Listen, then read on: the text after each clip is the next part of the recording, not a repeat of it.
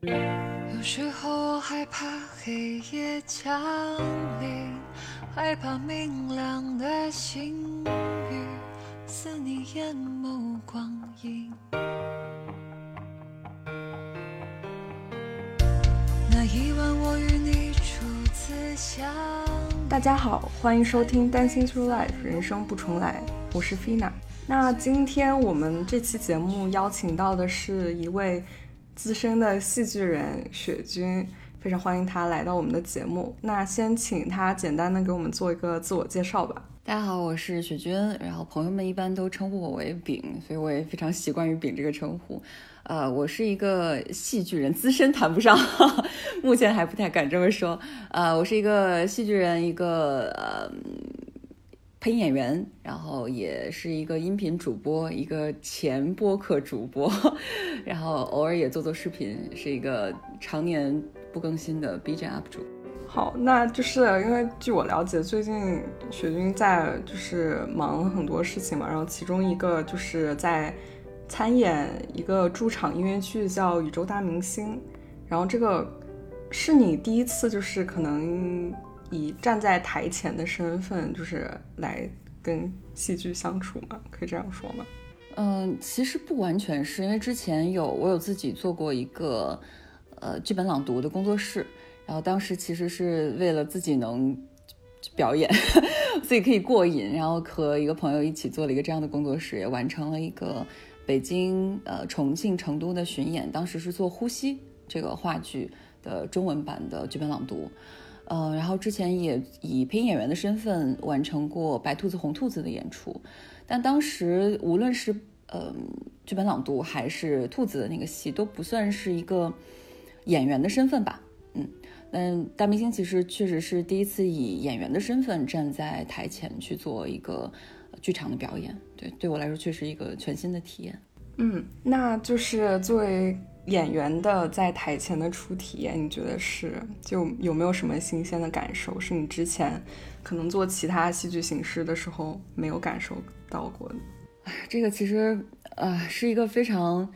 复杂，然后有高有低，有非常多起伏的一个一个过程。然后，如果要用一个词来形容的话，应该算是一次奇遇吧。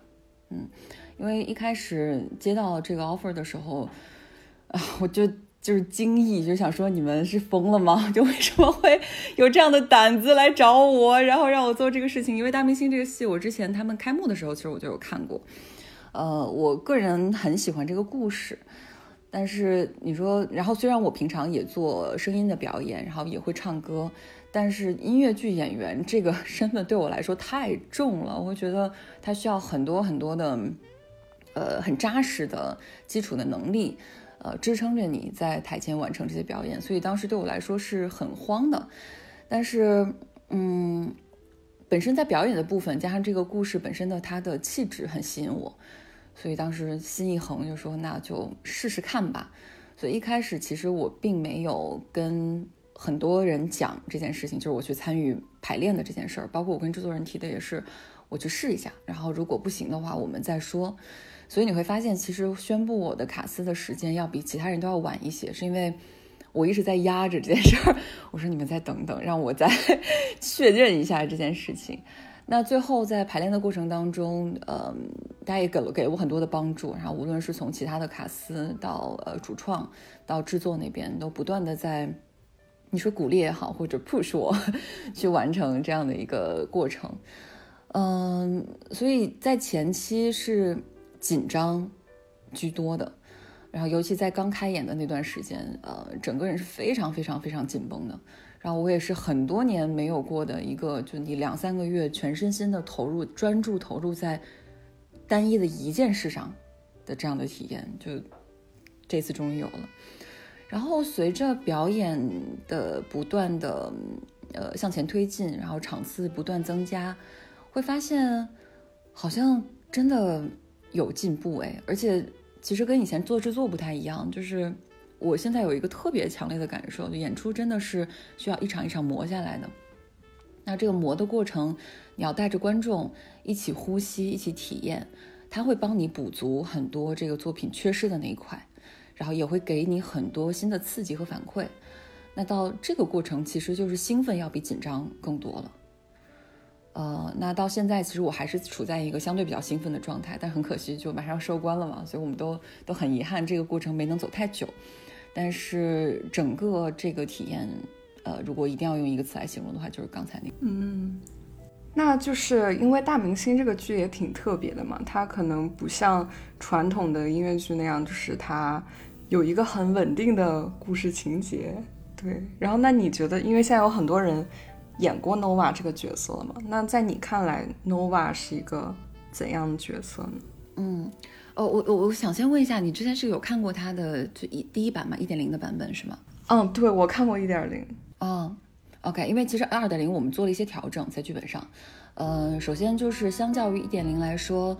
现在的时间线变得更明确了。一点零的时候，如果你有印象，你可能会记得当时是一个跳进跳出的一个关系。呃，Nova 这个角色他。因为就是现场有一个歌手迟到了，所以他不得不，呃，走到台前去跟大家撑这个场子。那呃，他就给大家讲了一个之前发生的故事。我上个月或者上个礼拜，我遇到了一个这样奇怪的人，发生了一些什么样的事儿？一个倒叙。对对对对对。那在二点零的时候，其实我们把整个的时间线拉平了，它就是一个按照正常的时间线走的一个过程。那观众看到的和 Nova 实际体验到的其实是同样的一个时间线，所以。呃，在戏剧结构上，它可能变得相对来讲更容易进入一些，嗯，然后在人物关系上也会有一些新的尝试和呃探索吧，嗯，我的感受，Nova 是这样的，我我是觉得以大明星这个这个戏来进入呃舞台表演这个事儿，对我来说是一个很幸运的事情，因为整个在我们排演的过程当中，呃，导演就高伟佳导演他不断在跟我们强调一件事情，就是。这是一个很自由的剧目，它的自由不是体现在说你想干嘛干嘛，而是在我们保持 Nova 这个角色统一的底色的情况下，我们可以每个人发展出不同的气质。比如说，我们统一的底色就这个枝干，它是啊丧的，或者说它是很疲惫的，呃，它是走到了。嗯，人生一个很重要的十字路路口，他已经经历了前面三十多年、将近四十年的这个跟社会或者跟这个世界对抗的过程之后，他到了一个也许是人生最低谷的时刻。那在这个时候，他又面临什么样的选择？那这个底色是一致的，可是每个 Nova 它可以发展出自己不同的枝杈，像嗯秋萌，可能他在这样的环境当中，他的对。对策，他应对的方式是嬉皮笑脸啊，然后像汉语，他是比较丧的那个，嗯嗯。再举例子，像可人，他的呈现方式是碎碎念，就是他絮絮叨叨。然后女孩子里面，嗯，蝈蝈是你能看到她的韧劲儿，在那里的那个韧劲儿啊。燕燕，杜心燕，她是很可爱的一个一个 nova，嗯，款儿呢是很硬的一个 nova。我的话。朋友们对我的评价就是脸最臭的那个，就一进来，因为我我们会在开场前大概十几分钟的时候就先进入到场地，以一个服务员的身份去，呃，擦桌子，然后去收拾整理那个吧台，然后去照顾我们的仙人掌。那很多朋友在看到我这个戏，说一进来就看到你就完全是一个打工人的形象，就是上班如上坟，那张脸臭到不行。对，这是我对这个角色的呈现。嗯，所以其实，nova，你说。你一定要用一个词或者一个概括的形容来来表现它的话，那可能就是疲惫，呃，压抑。但是在这个过程当中，它会迸发出新的能量，是这样的一个角色吧？嗯，了解。所以其实我有一个很好奇的一件事情，因为二点零的时候，等于是在二点零的时候才加入了女生的卡司嘛，所以这个剧是从刚开始它的设定就是。Nova 是一个可以是男生也是可以女生的角色吗？其实不是的，呃，就我了解啊，其实不是的。而且一开始的这个设定，其实它的年龄感要更强一些。原作的话，应该是一个接近四十岁的一个，嗯，就真的是被在被社会这种折磨过、摸爬滚打过的一个。到了中年，然后不得不去面临选择的这么一个形象。那因为现在目前我们的卡斯可能大多大家的年龄感相对要比四十岁肯定是够不上了，对，所以我们现在设定是三十多，然后我们也会尽量通过外形去靠这个状态。像我们女生，呃，如果你看剧照或者去现场看的话，你会发现女生其实在这个戏里面她的妆都很淡。就是我们可能在前期排练的时候，呃，带妆的时候还会稍微上点妆，但是有一次好像是款儿吧还是谁，排练是完全是素着一张脸上去的，我们在下面看都觉得这感觉对了，对，它是一个这样的一个状态，所以呃，就我了解，韩国原版是没有女性的这个这个设定的，是我们在二点零的时候加入的，嗯。嗯，那所以你觉得就是 Nova 和你身上有什么？比较相似的特质嘛，就是可能为什么他们会想让你来演这个角色？哇，这个故事 是这样的，我当时接到呃制作人电话的时候，他是这样说，因为他也是我的一个老同事嘛，他说，呃，雪雪，我们现在有一个那个新的戏，其实就是你看过《大明星》，我们要做二点零了。我说，哦，你说，他说我们现在需要呃招募新的成员啊。我说，你们是要找制作的人吗？他说不是，我们找演员。我说，所以呢？他说，嗯，呃，目因为这个角色他是一个人到中年，面临人生选择，很迷茫、很彷徨，不知该去向何方的一个人物。我觉得跟现在的你非常的匹配。他说，你要不要来试一下？我当时我给每个朋友讲到这个故事的时候，他们脸色都不是很好看，说你确定就是这个这是一个好话吗？但是，嗯，我其实心里很清楚，当时他是，嗯，无论是在戏里还是在生活当中，他有一点想要把我就是拉一把的感觉。因为，呃，我们之前有聊过嘛，我我之前是呃有在美国读书，其实现在我依旧还是在美国读书，还是一个女大学生 这样的一个状态。但是，呃，因为疫情回国之后，经历了一段非常呃迷茫的时光，嗯，可能我这一年多没有特别。呃，执着于说马上出去做事，是因为我一直在观察这个行业，嗯，有很多不解，也有很多不安，就是为什么我没有呃很快的投入到新的项目制作的工作当中去，嗯，但是因为在家待的时间久了，虽然也有其他的工作可以让我维持基本的生活，但是你待久了，总会有一种，就是像。在沙子里面，你一点点陷进去，你自己可能没有意识，但是等你回过神来的时候，会发现自己可能这整个下半身都已经埋进去了的这样的一个感觉。当时的我，我现在回看那个时候的我，其实就是这样的一个状态，但是我当时没有特别强烈的呃这样的感觉，所以他找我的时候，我当时想说，嗯，是一个很好的事情，但是我有必要吗？我有必要放弃我现在非常舒适的舒适区，而嗯，鼓起勇气去做一个很不确定的事情吗？对，这是我当时的的情况。所以一定要说，呃，共通点就是，呃，我也像 Nova 一样，在整个这个过程，就整个参演和排练的这样的一个过程当中，得到了非常强烈的疗愈。嗯。那就是接着你的话讲，那你觉得就是演完这个角色之后，你有觉得，比如说自己有变得不迷茫吗？或者比较清楚自己可能接下来想更想做哪些事情？嗯，其实呃，我觉得不光是演这个角色，其实是整个的这个体验，包括去上海的这段时间吧。呃，因为我我 是最近也在收拾准备从北京搬去上海一段时间嘛。就是因为，嗯，在上海的这半年，从前期非常非常呃专注和投入在排练，然后到后期开始演出，稍微松下来一点，然后开始可以，呃，放松心情去看看戏，然后去结识新的朋友。其实整个这个过程，嗯，给了我很多新的刺激。那因为也是有了呃新的呃人也好，新的事情也好，不断的给你这样的刺激，你会发现，有还是有很多的创作者他们。在呃这样的一个环境当中，迸发出很多新的活力的，哪怕像我最近接触到的很多人，哪怕他不是专业干这个的，他也不是专职，呃搞创作，无论是戏剧还是音乐，还是行为艺术，还是等等其他的这些艺术门类，哪怕他不是专职做这个的，但是因为他喜欢，因为他投入在这个事情上，他可以把几乎所有的业余时间都放在这个事情上，那呃。在网上浏览资料，然后着手去创作新的作品，就所有的这些事情给了我非常非常强大的刺激。那刚好我这次搬去上海的一个契机也是有呃几个创作者，他们想创作一个新的，就是共创的一个新的独角戏。嗯，在我们因为一开始我也是抱着就是哦朋友一个新的点子，然后我们来听听看，一起讨论商量一下这样的一个态度去的。没想到我们当时聊到一半的时候，他就扭头跟制作人说：“我们做吧，就他了。”然后我那就嗯什么怎这怎么就 有新的 offer 了呢？对，然后嗯，但这个事情也是给了我很多的很很多新的激励吧。这也是为什么就我现在有了一个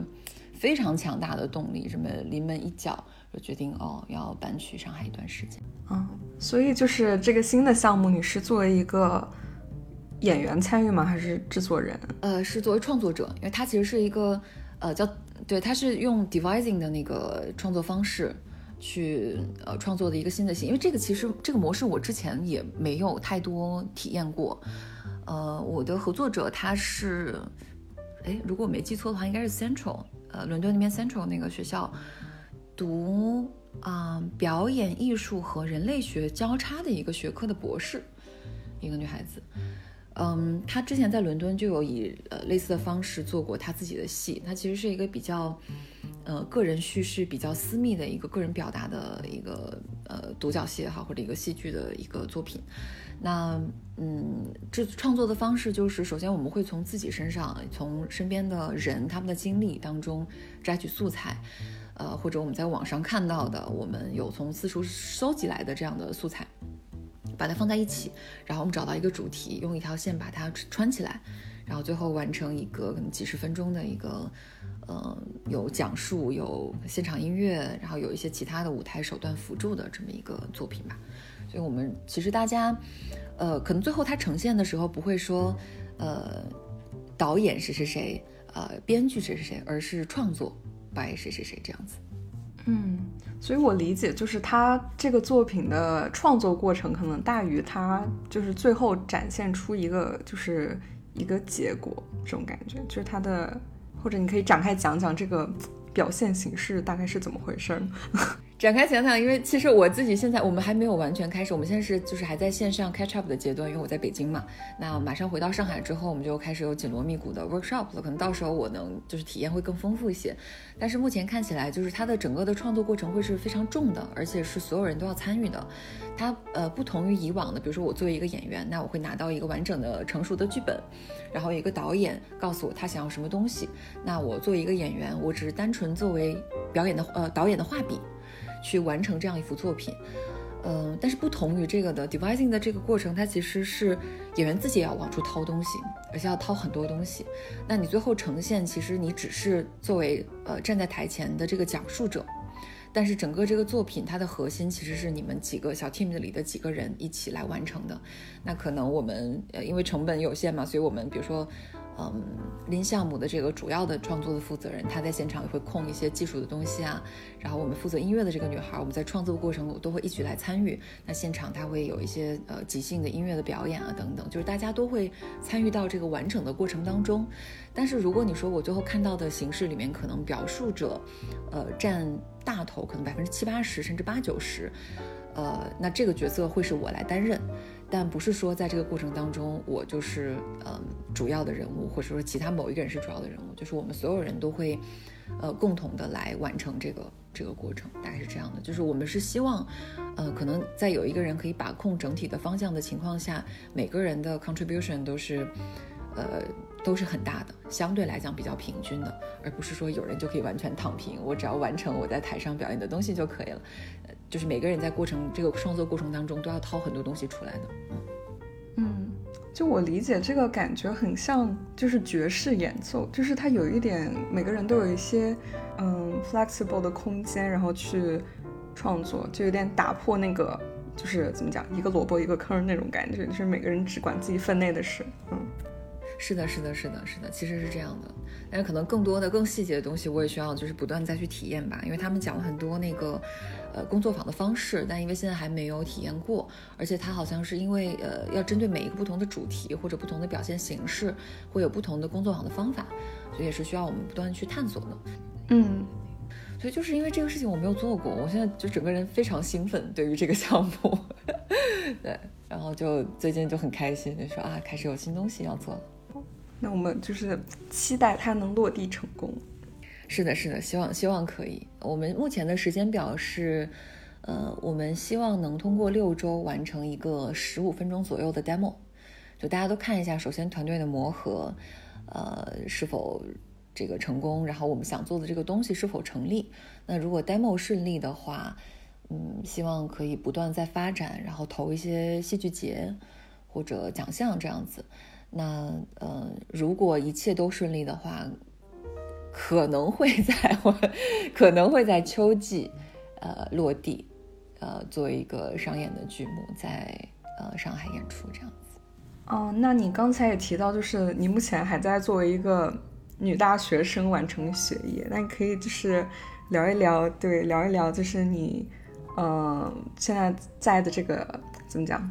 研究生项目，可以这么说。哦，对，它是一个哥伦比亚大学的 MFA。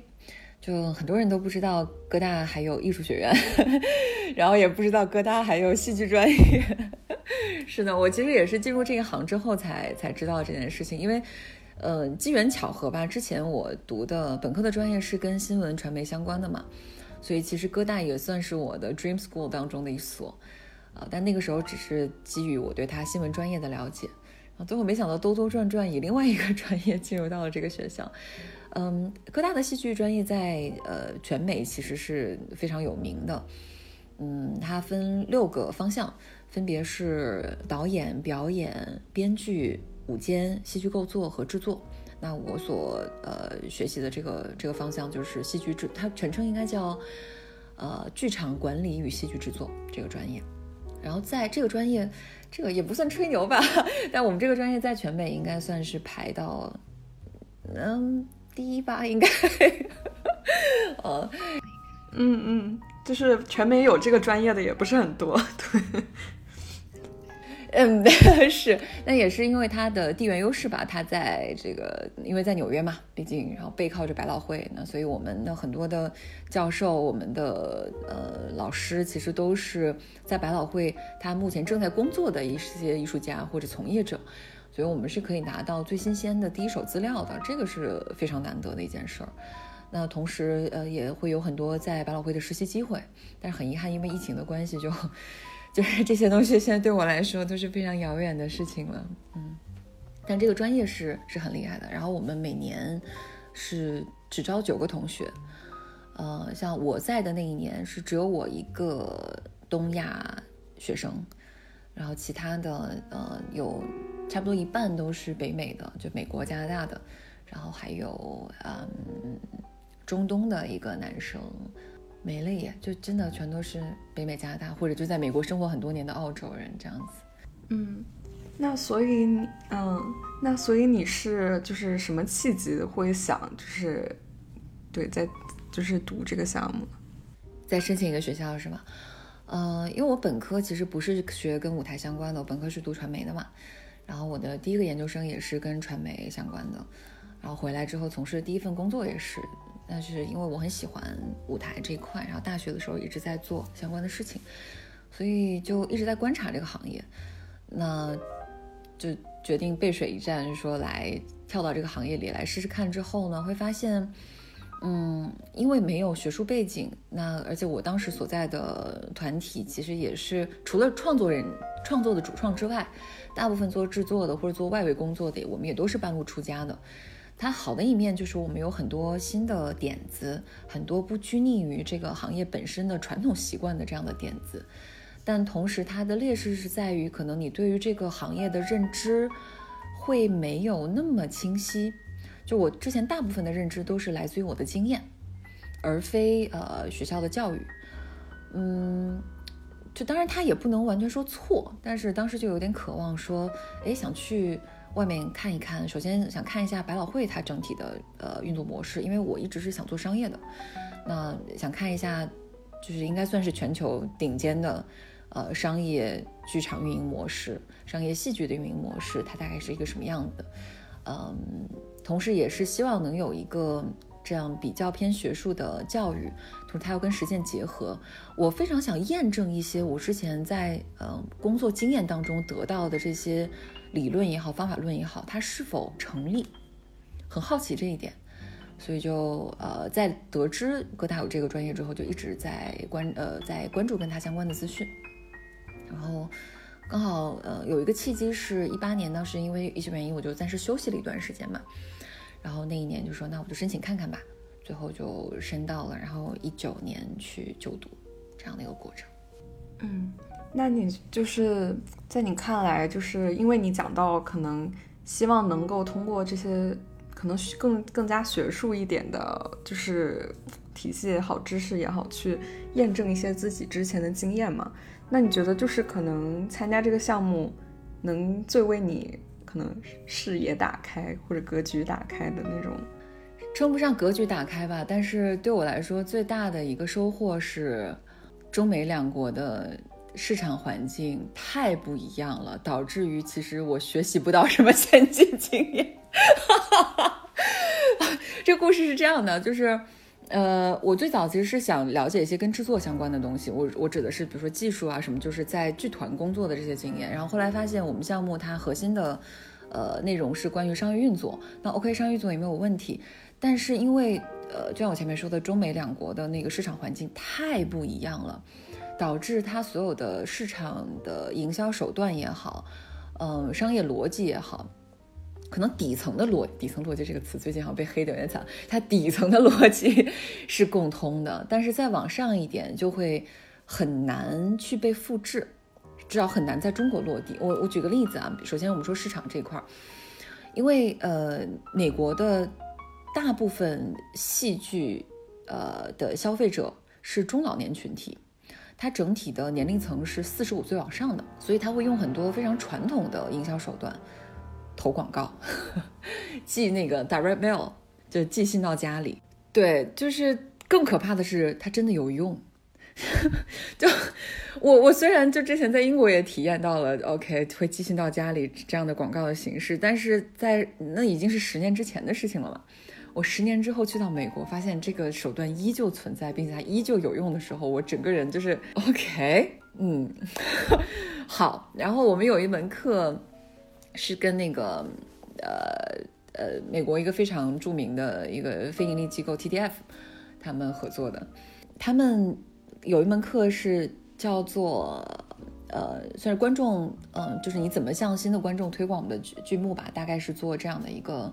呃一个讨论，然后怎么推广这个行业到年轻的群体当中，或者向那些非常规戏剧观众去推广这个艺术形式。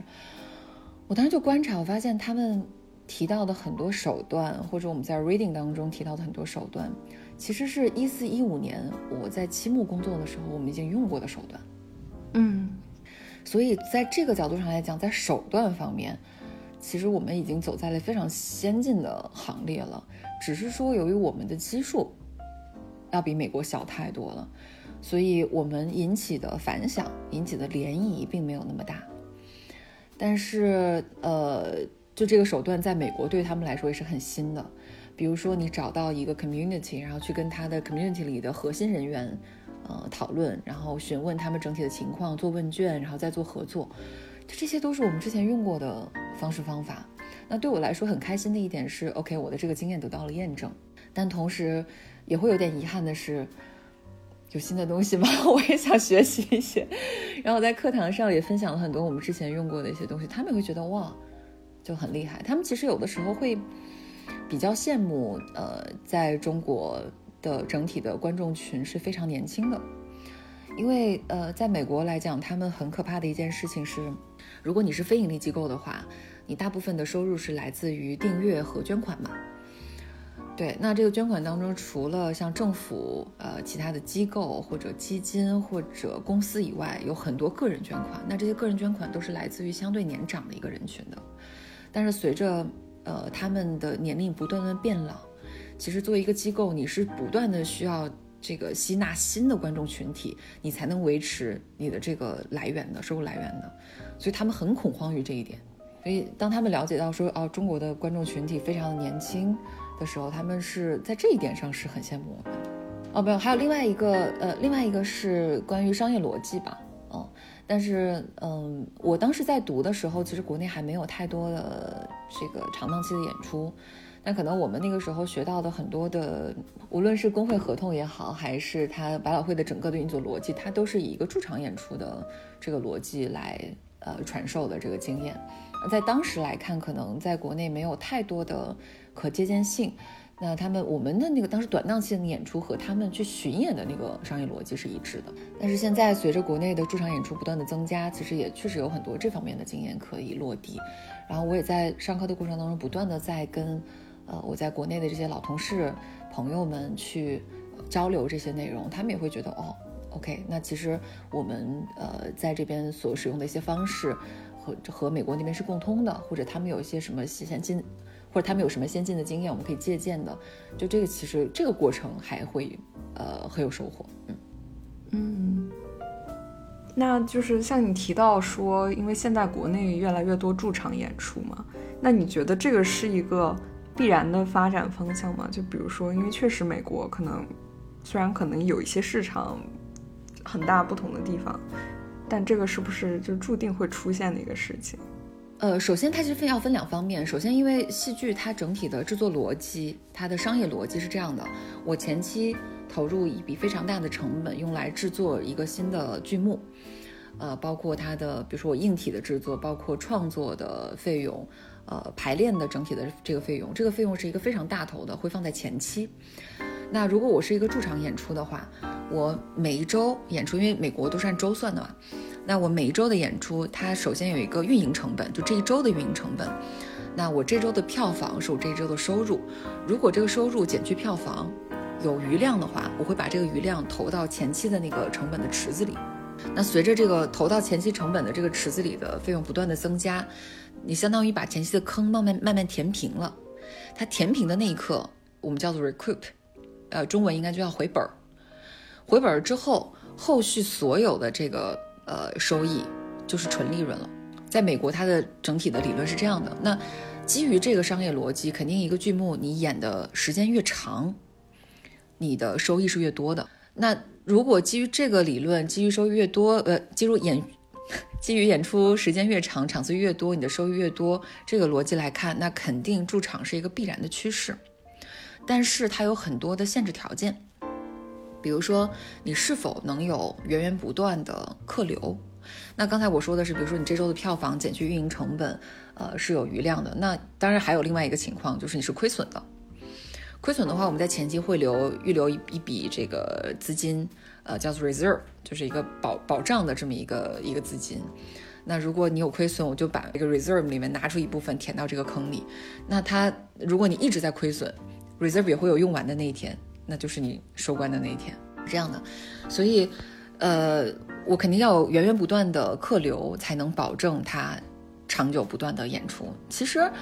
嗯，从商业逻辑来看，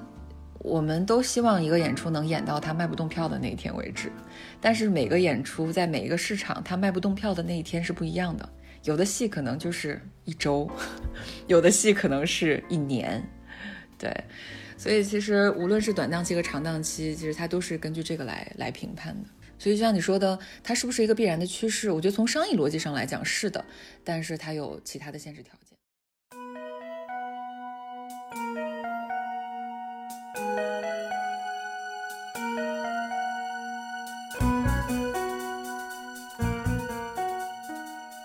大家好，我是雪君，您正在收听的是《Dancing Through Life》，人生不重来。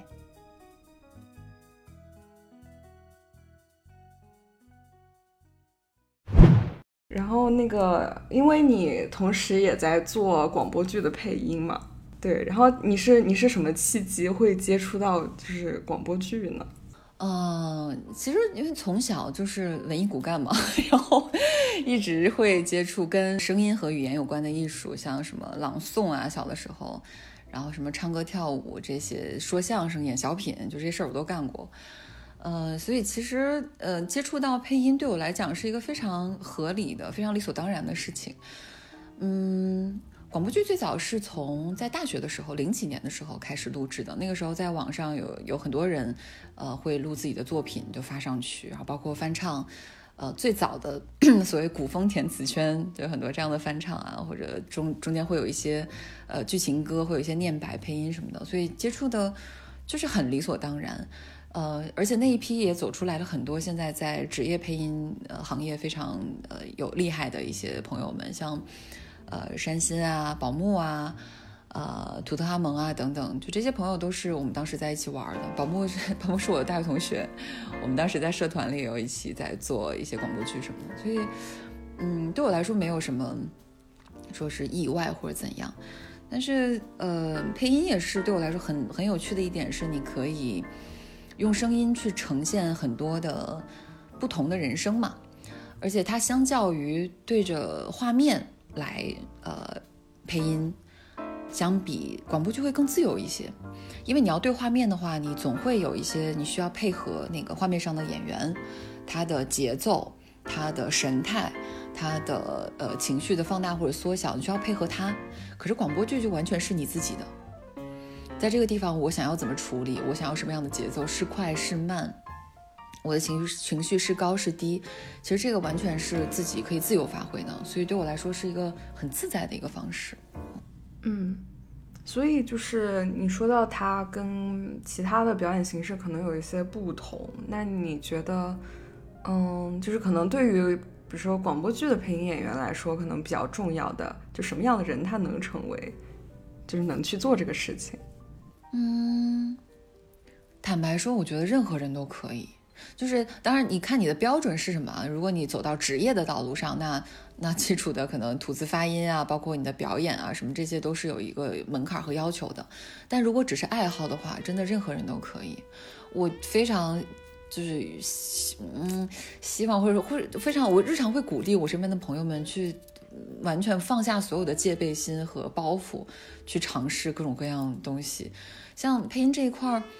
真的就是你拿起，你现在都不用什么其他麦克风之类，拿起手机其实就可以录。然后不是有很多那种 app，什么配音秀啊，什么这些 app 都是可以你自己去在上面录东西的嘛，就很自由。其实不需要设定那么多门槛，但当然你要走到职业的话，是需要一些就是基础的东西。但是如果只是说想尝试去玩的话，就真的放开这些戒备，就什么都可以。嗯，而有一点大家对配音演员的一个误解是，呃，一定要声音好听。其实我个人不是这样认为的，嗯，音色只是一方面，而且音色，呃，但当然，尤其在广播剧当中，音色它的重要性是在于，呃，你呈现一个角色的，它就像演员的脸，可能你的音色像我的音色是相对比较偏厚实的，那可能我去录一些小女孩儿，啊，十二三岁的小女孩，我就有点费劲，而且我本身也不是变声系的，就会立不住。就大家会觉得无无法成立，无法代入，但是在除此之外，就是你录任何性格的东西，其实你要调整的是你的语态、你的表演方式，音色本身其实不是最最最最最重要的。就大家不用介意说啊，我我我声音不好听，我可不可以做这个？或者我不习惯听我录出来的声音，觉得好奇怪，真的不用在意这些事情。嗯。对，所以，我我其实一直特别好奇，就是你刚才讲到广播剧的门槛这件事情，因为确实可能哦，我听的广播剧也不是很多，但是，但是我可能了解到一些比较现在比较火，就比较知名的配音演员，有些是学表演的，但是有一些可能就是刚开始就是可能比较，比如说可能像你讲的入行比较早，就比较早开始配音这件事情。对，所以就是广播剧演员是，比如说对于表演这件事情，你是怎么看待的？嗯，其实配音也好，呃，在现场表表演也好，其实它的核心都是表演，就是你呈现一个角色。所以，嗯，就像你说的，有有很多人他可能之前就最早对配音演员还有一个误解，是觉得他应该是学播音主持出来的，其实不是的。你如果是学表演出来的，反倒会更轻松一些，或者入门的时候会相对起步会相对高一些，因为它核心还是表演嘛。那在表演上，其实呃，声音的塑造，纯声音的塑造会比舞台上，它的难度是在于你的声音的情感要更丰富一些，才能让观众更加代入，听众 更加代入，因为在舞台上也好，或者影视也好，你有很多其他你的神态、你的表情、你的动作、你的穿着，就这些都可以帮助你塑造人物。可是，在声音的世界里，你只有声音这一个工具，那你要一定要善用这个工具。比如说，你的起伏，就像前面我说的起伏、节奏，甚至你的呼吸，这些都要成为你的武器，来诠释好这个角色，表达好这段故事。这个可能是跟其他的门类相比，呃，不太一样的一个点。嗯，哇，那所以我理解，其实广播剧就是因为你提到你之前做过读本嘛，就是做过很多读本会，就是这个是不是有很多共通点？因为读本其实就相当于没有舞台上的其他东西去辅助你，然后你你需要去塑造一个角色。是的，是的，是的。嗯，其实我们在读本的时候，我们会稍微加一点点小的调度，但是确实是没有其他的舞台上其他辅助的手段，包括大的舞美、布景、灯光、音效，没有其他这些东西，就更多的还是靠我们的声音来呈现。所以当时我找的也是，呃，我关系非常好的一个配音演员图特哈蒙，我们两个人共同来完成的这个本子。嗯，就整体的那个过程，就是对我们来说就是很爽。很爽，而且它跟我们日常录广播剧不同的一点是，你是有观众的，有现场观众的，所以相当于呃，它在广播剧的基础上增加了现场感、临场感，然后你感觉你的一呼一吸可以带着观众一起，让他们进入到你的那个节奏里，就那个感觉是非常爽的。嗯。所以，嗯，我很想好奇一下，就是说，如果你现在也在录一些广播剧的作品嘛，那你现在是会，就是我一直很好奇广播剧的录制方式，嗯，嗯嗯嗯，呃，其实最基础的方式就是在家里录，嗯，在家里对着剧本，然后想象对手的表演，然后自己在做反应。其实这个这个表演方式之后我们可以提到，其实对于我在前期在大明星的排练当中。有嗯有好的影响，但也有非常非常大的一个呃，就是给我造成了一个很大的障碍。但我先说那个广播剧录制啊，就就就是在家里，但是因为现在商业的广播剧不断的增加，那有很多棚录的机会，所以就是如果能呃预算充足的话，我们会更希望能在棚里面，然后配音导演带着你一起，然后和其他对手演员一起现场。就是过本子，然后来录制，这样其实效率会更高一些。因为在家的话，你要经历一个想象的过程，然后要经历呃，你录完了之后，也许导演他会有一些不同的想法，然后重新再返工这样的一个过程，会时间更长一些。然后如果是在棚里的话，整体的效率会更高，那个时间会被压缩，而且导演现场导其实是会给演员很多呃明确的方向的。嗯，我个人是更喜欢棚录啦，但是在家里录就是就是自由一点，你可以。夜里两三点也可以 开麦录东西，这样子。嗯，那所以其实，嗯，广播剧所以就是产量会很大，因为确实其实比较方便，相对来说，就是说你可以在如果在家里录的话，然后就是再加上后期，其实它这个成就是成剧的速度会比较快一点。嗯，我觉得要看跟什么比吧。像如果只是单说广播剧的话。嗯，相对来讲，制作周期肯定是要比一部戏的制作周期要要短很多了，然后需要付出的成本，无论是经济上的还是时间成本，会要低一些。但其实我录音比较龟毛，也也看是什么样的角色，比如说相对比较呃嗯符呃比较贴近我本身性格的一类角色，或者比较欢乐的那种角色，我录的会非常快。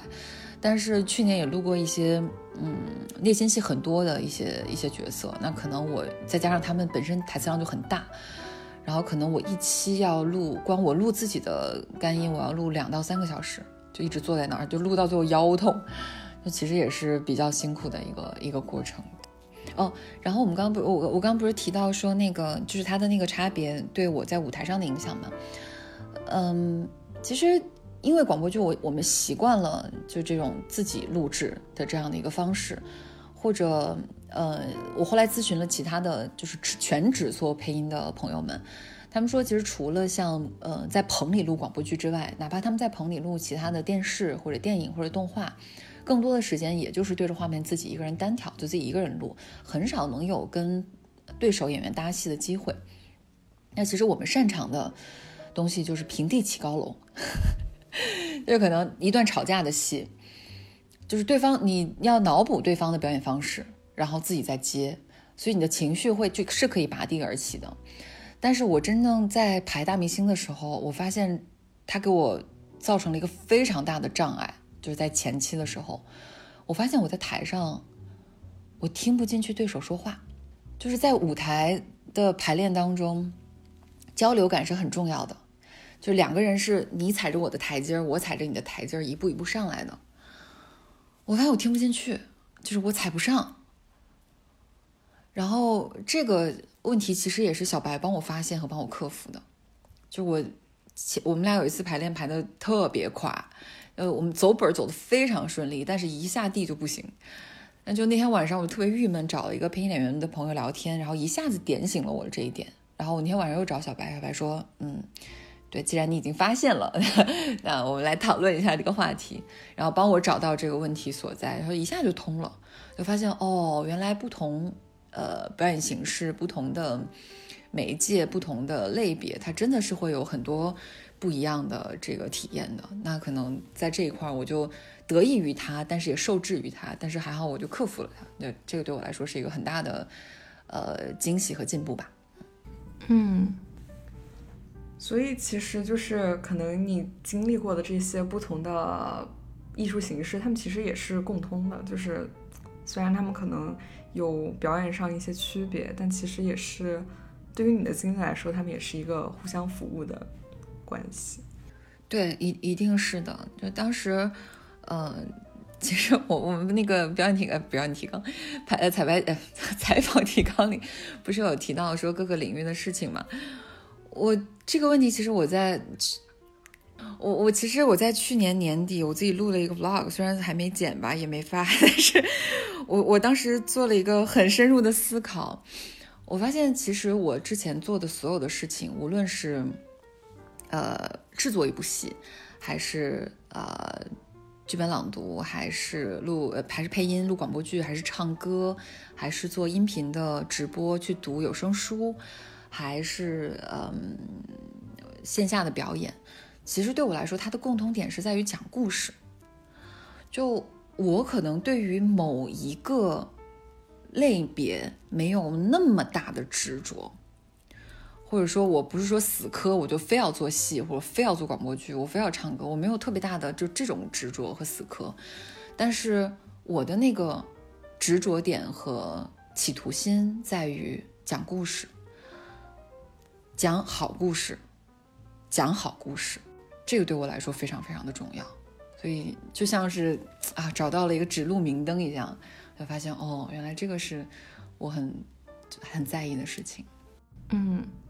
所以这个也是你对戏剧的理解嘛？就是戏剧可能很重要的一件事情，就是它要讲一个好的故事。是的，是的，我觉得无论是。嗯，因为戏剧也分很多种嘛，就比如说从门类上，比如说呃歌剧、话剧、音乐剧、舞剧，所有这些剧场的形式，然后也分可能像呃不同的风格，摇滚的、民谣的，呃，就各种类型的作品，嗯，或者小剧场、大剧场、中剧场，就其实我对我我个人来说，它核心都是讲好一个故事。所以，呃，我会对于把故事讲好了，无论你用什么样的形式把故事讲好了，这个作品这样的作品，我会非常的喜欢。然后，这是算是我的审美倾向吧。嗯，那所以你为什么就是你觉得自己为什么可以成为一个？就是你刚才提到你自己是个栅栏女孩，就是干很多事情嘛。当然，他们可能本质上有很多共通点。对你为什么就是可以同时做很多门类的事情呢？哎呀。就还是，嗯，闲不下来吧。就呃，我觉得是想要去尝试新的东西，嗯，想要去尝试新的体验。就体验对我来说很重要。呃，我像之前我也很喜欢在 疫情来之前，我生活当中很大的一笔一个开销是在旅行上面。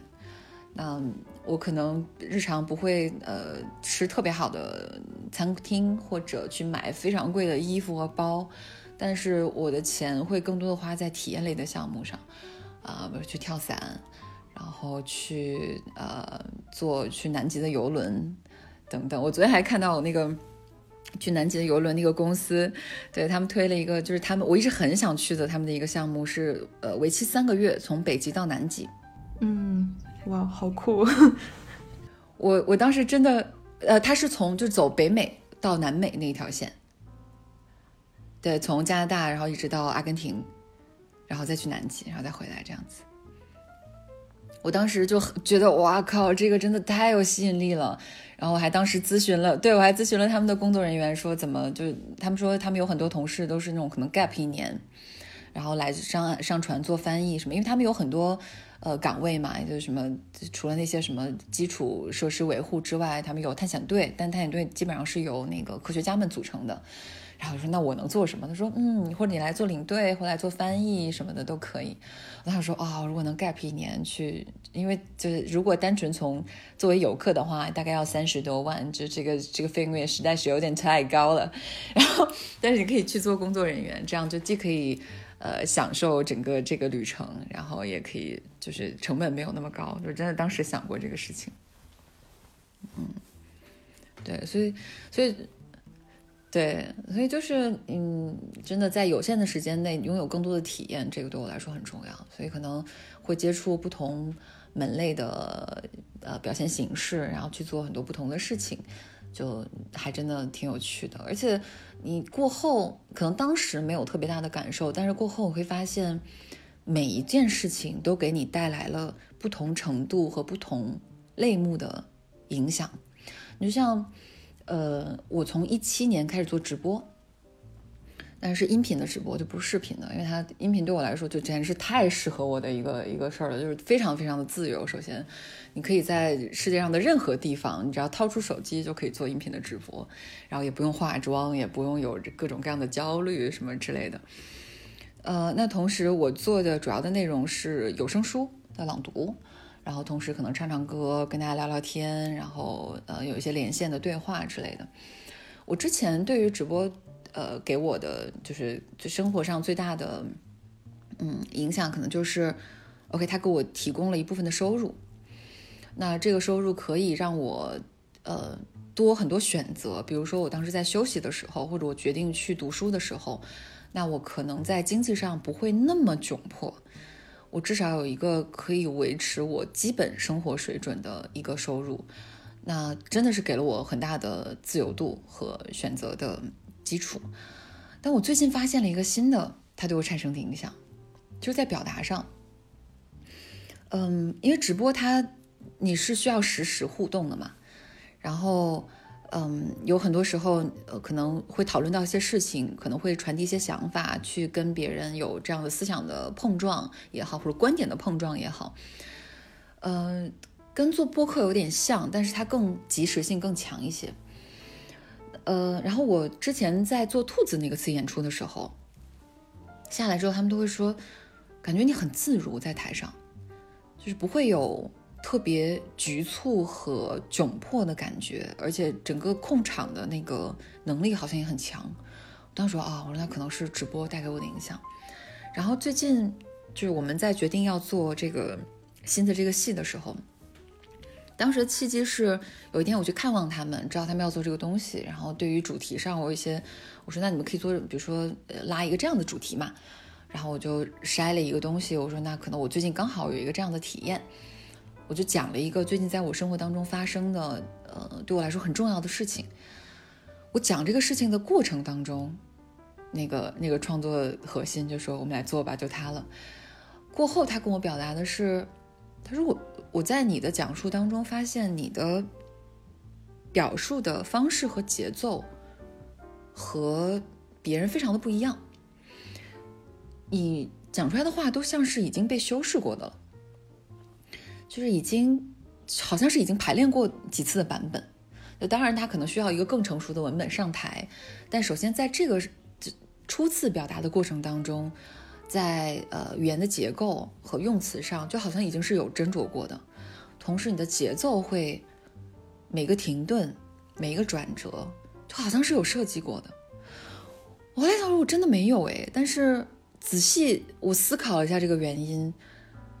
可能就是因为我这四年多的直播经历，它给我造成一种训练，在无意当中，让我在表达的过程当中，呃，在潜意识里做这样的处理。嗯，那所以在你看来，就是表达这件事情，它是可以等于你通过自己的训练，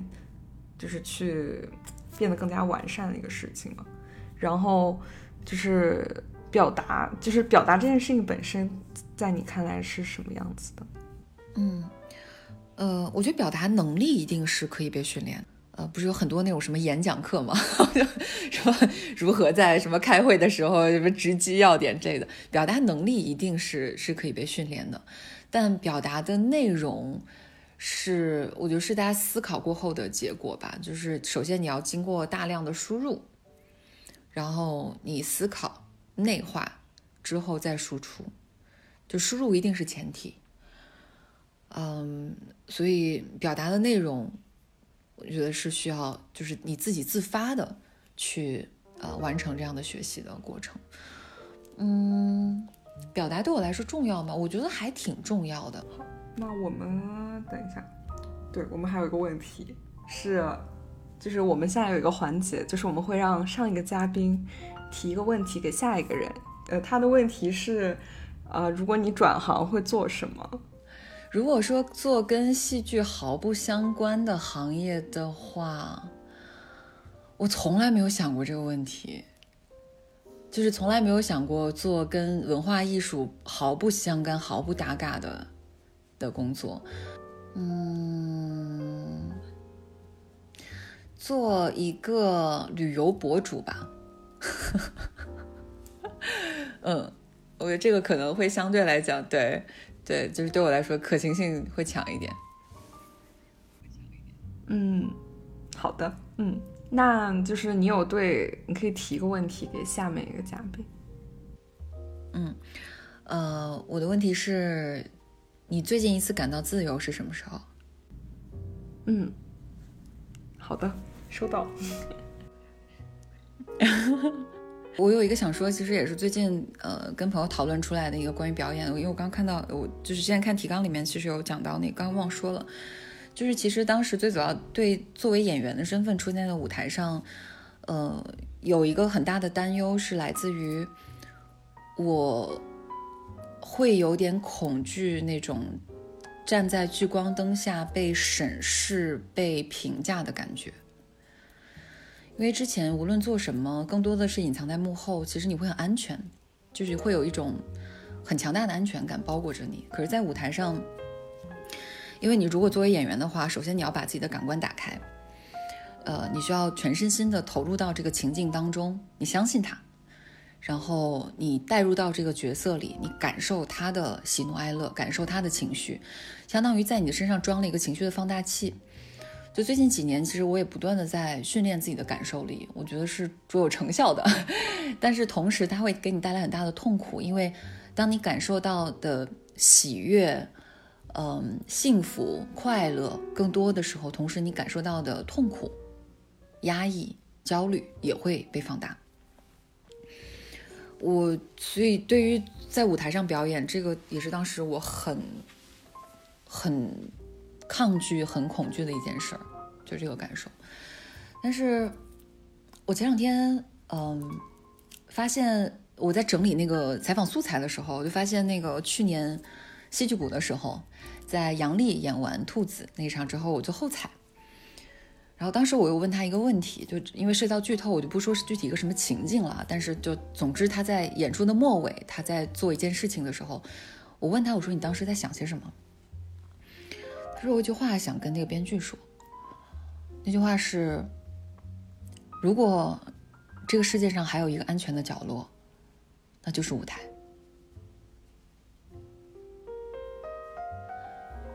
然后我就一直在想这句话。我后来发现，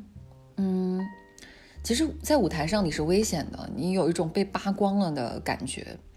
但同时也是安全的，因为你在表现另外一个角色。无论你说的是角色说的话，还是你通过他的嘴说你自己想说的话，观众都会预设。一般来讲啊，他都会预设这个人不是你自己，你会有一个 persona 在身上。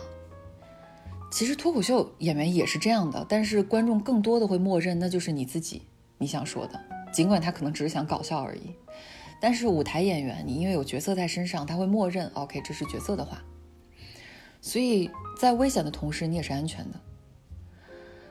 然后我那天想到说，这个感觉就像你是一个冰墩墩，就是哪怕在里面你是赤身裸体的，但是你有一个透明的保护壳在外面。嗯，它可以包裹着你，让你觉得安心一点。这是我最近的一个心知，一个新的洞见。所以你觉得在舞台上是自由的吗？是，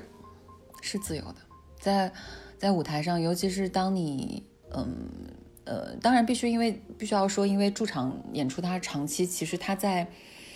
呃，不断的磨练你的功力的同时，它其实也同时也在一定程度上消耗你的激情，这个是演员必须要克服的一个问题。但同时，当你呃在舞台上真的你在对手演员的眼神里看到了一些东西。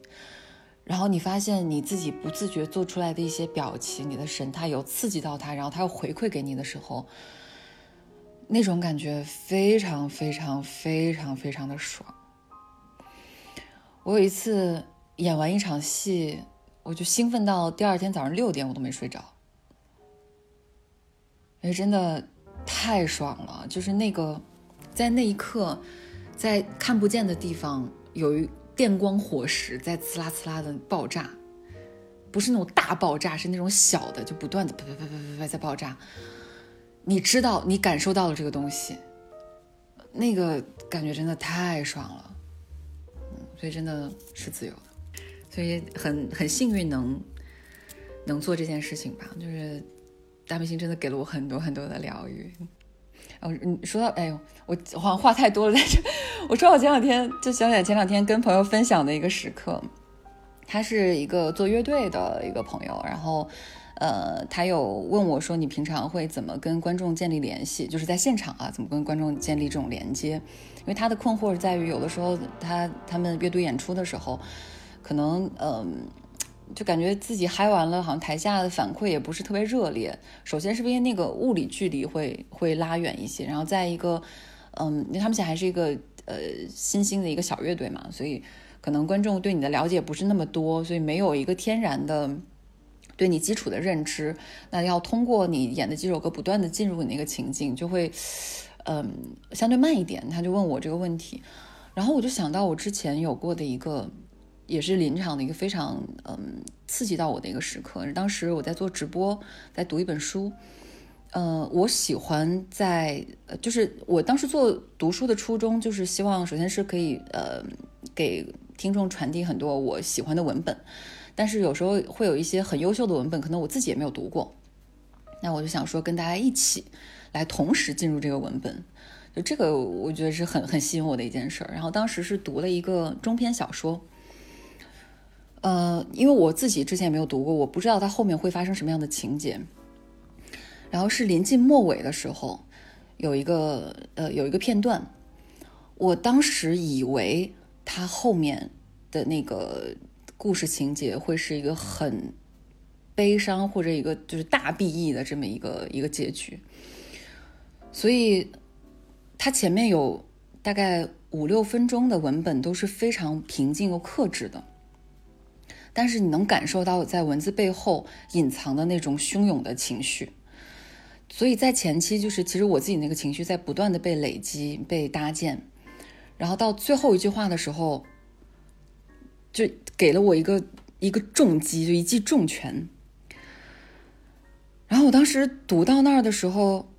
因为我眼睛会走的比嘴快嘛，所以我当时刚读到那儿的时候，我先看到了那句话。然后我读完前两个字，我就停住了。我没有发出什么其他的声音，但其实我在就是话筒的这一端，我是不断的在压抑我那个喉头上一浪一浪滚起来的翻涌的那个眼泪的。我在不断的就是在咽下那些东西，希望不要表达的过于狗血，就 是不要不要过于就扑，他就哇的一声哭出来。所以，就希望不要不要那么情绪化。然后我稍微带一点颤颤抖的把那句话读完，然后把音乐推上去，这段结束。后来直播结束之后的第二天，因为那个作者当天也有在听那场直播，然后他发了一篇很长的私信给我。他说前面就说，呃，整体听下来的感受嘛，他说就是很想谢谢你什么的，因为做写手其实有时候很寂寞，就是你收到的很多的反馈是滞后的，你在写的时候你的那些情绪其实已经被释放了，但是，呃，在你发出之后才能陆陆续续收到这样的反馈。所以会有一种遗憾的错位感，但是在直播的时候，就是你这种收获是及时的嘛？他观听众跟着你一起呃难过、激动、哭泣，然后一一起将一口气慢慢叹出来，所以这种体验弥补了他一直想要的那种及时性。前面他是这样说的，然后最后他说，整个阅读里我最喜欢的是就是倒数第二章，就我说的那个那个停顿的沉默。他说，如果要剪辑的话，我希望你不要剪掉这一段。这段沉默将这个故事之前一直克制的张力撑到了极致，让我听得几乎窒息，而这也是我的文字没有办法做到的。然后我回听了一下那一段，因为当时你在那个时候感觉很那个停顿非常的漫长，就像剧场里面有一个词叫做 “dead moment”，它指的这种死亡时刻。